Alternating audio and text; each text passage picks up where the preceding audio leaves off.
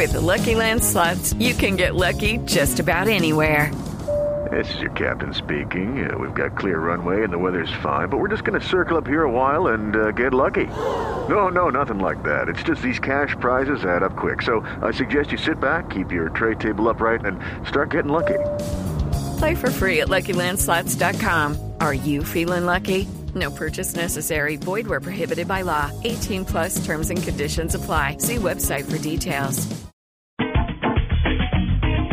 8 y 48. Yo soy actriz con puertas abiertas en México y Colombia. ¿Usted? No, Ajá. nuestra invitada. Ajá. Nuestra invitada es Paula Casas.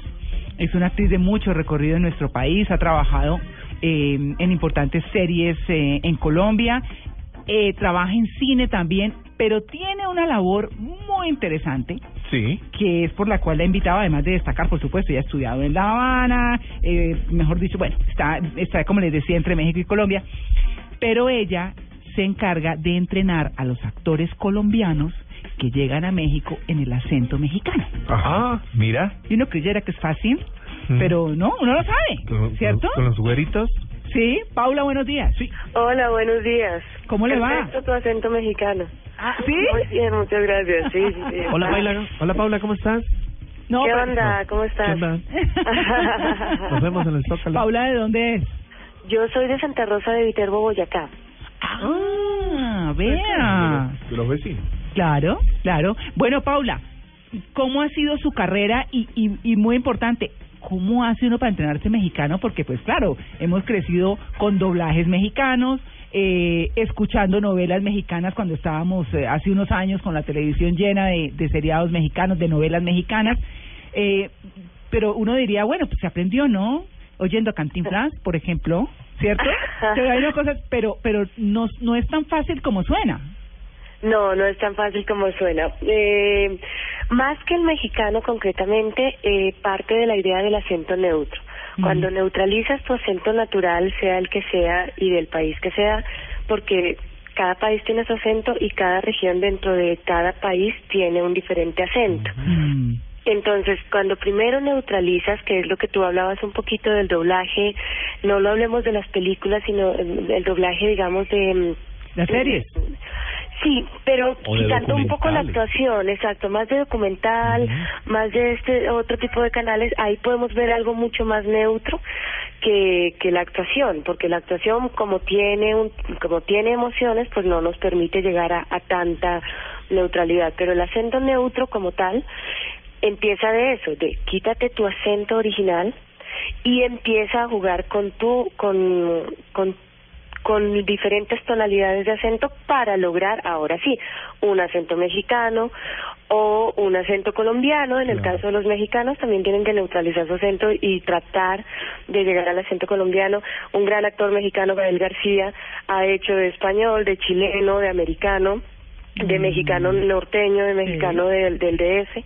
Entonces es más o menos esa la idea. Ah. Puntualmente se dio y, eh, porque yo estaba en México y entonces mis mis compañeros actores me, me obviamente ya yo empecé a trabajar el neutro en Colombia. En las últimas producciones que hice yo acá se hacían digamos que se maquilaban para para Telemundo. Entonces, ellos tienen un público hispano, eh, hispano de, de Estados Unidos, en donde a nosotros dentro de Colombia, como actores colombianos, se nos exigía ahora sí que neutralizar, ¿no? Entonces lo decimos furiosos porque nos dicen neutralizar y, y se refieren a, a, a mexicanos. Claro. Eso no es neutralizar. Eh, pero empecé a tener esta idea estando acá. Luego voy a México y en México sí tengo que, obviamente si quiero vivir tengo que hacer personajes no solo de colombiana. Claro. ¿Y qué personajes hay en México? Pues de mexicana. Mm. Entonces eh, tuve que aprender a hablar tal cual mexicano y dentro de México este manejar los acentos de México, de- del DF, del norte, también por eh, estratificación social, ¿no? Claro.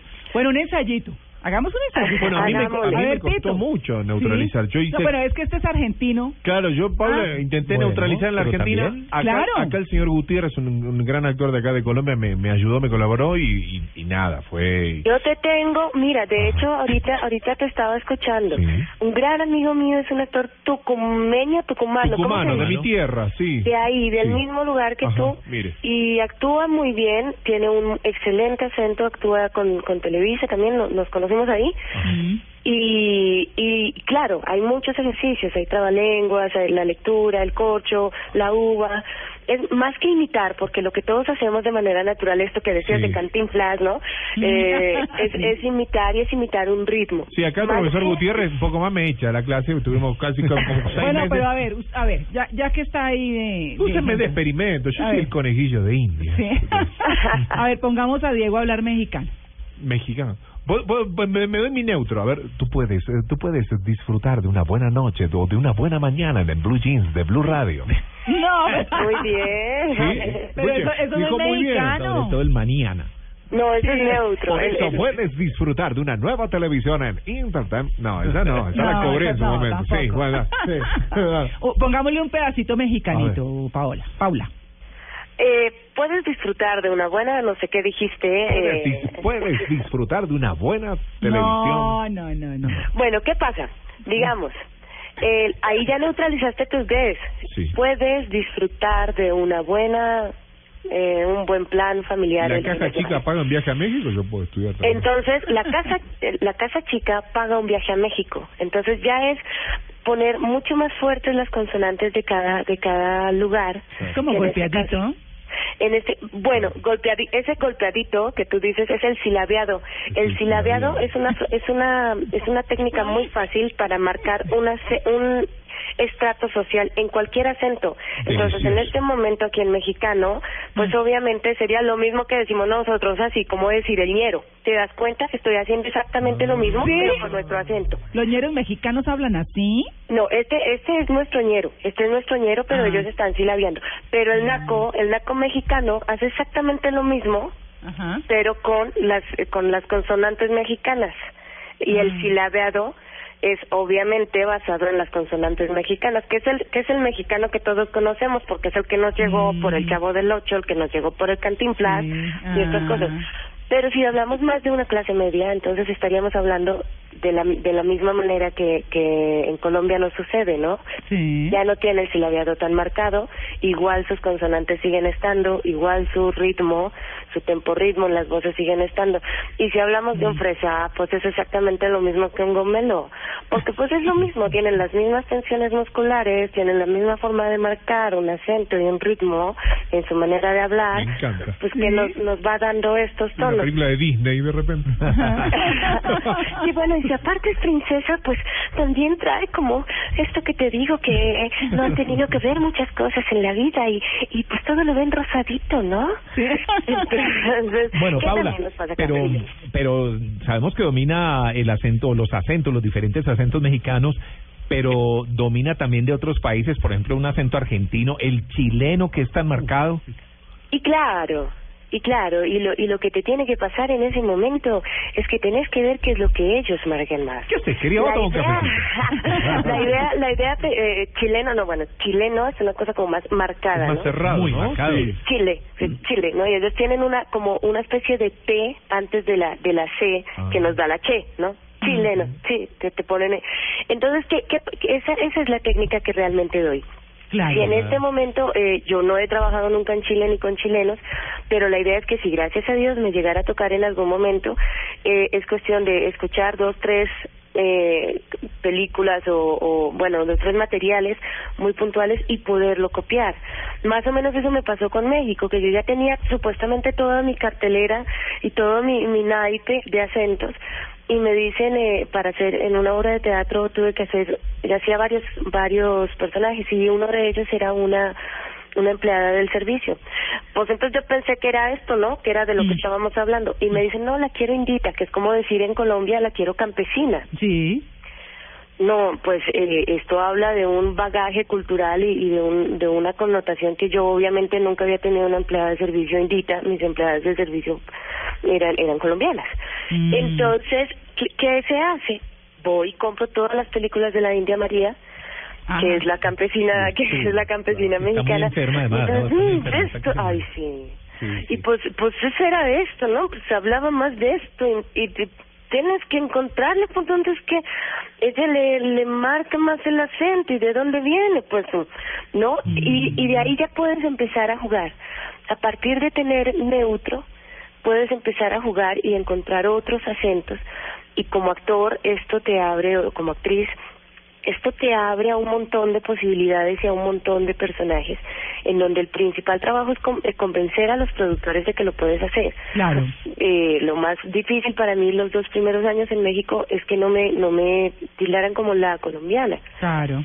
Y ahorita, al- a- el año pasado, dentro de también dentro de una obra de teatro, hacía tres personajes, dos mexicanos y el primer personaje colombiano que hacía. Es el estúpido y pornográfico fracaso de las Fracaso de gatitas, siniestras. Muy bien, sí señora. en ese en esa obra de teatro pasaba que yo estaba todo el tiempo hablando de esta manera y me pasaba por una calle del, del escenario, pasaban cinco minutos y salía hablando así, que es el colombiano que vende, ¿no? El Ah. colombiano que todos reconocen afuera. Este creen que es el acento de todos los colombianos, para Ah. empezar. Ah. Entonces, al final me decían, qué bien te sale el colombiano. Ay, ¿qué Ah. tal?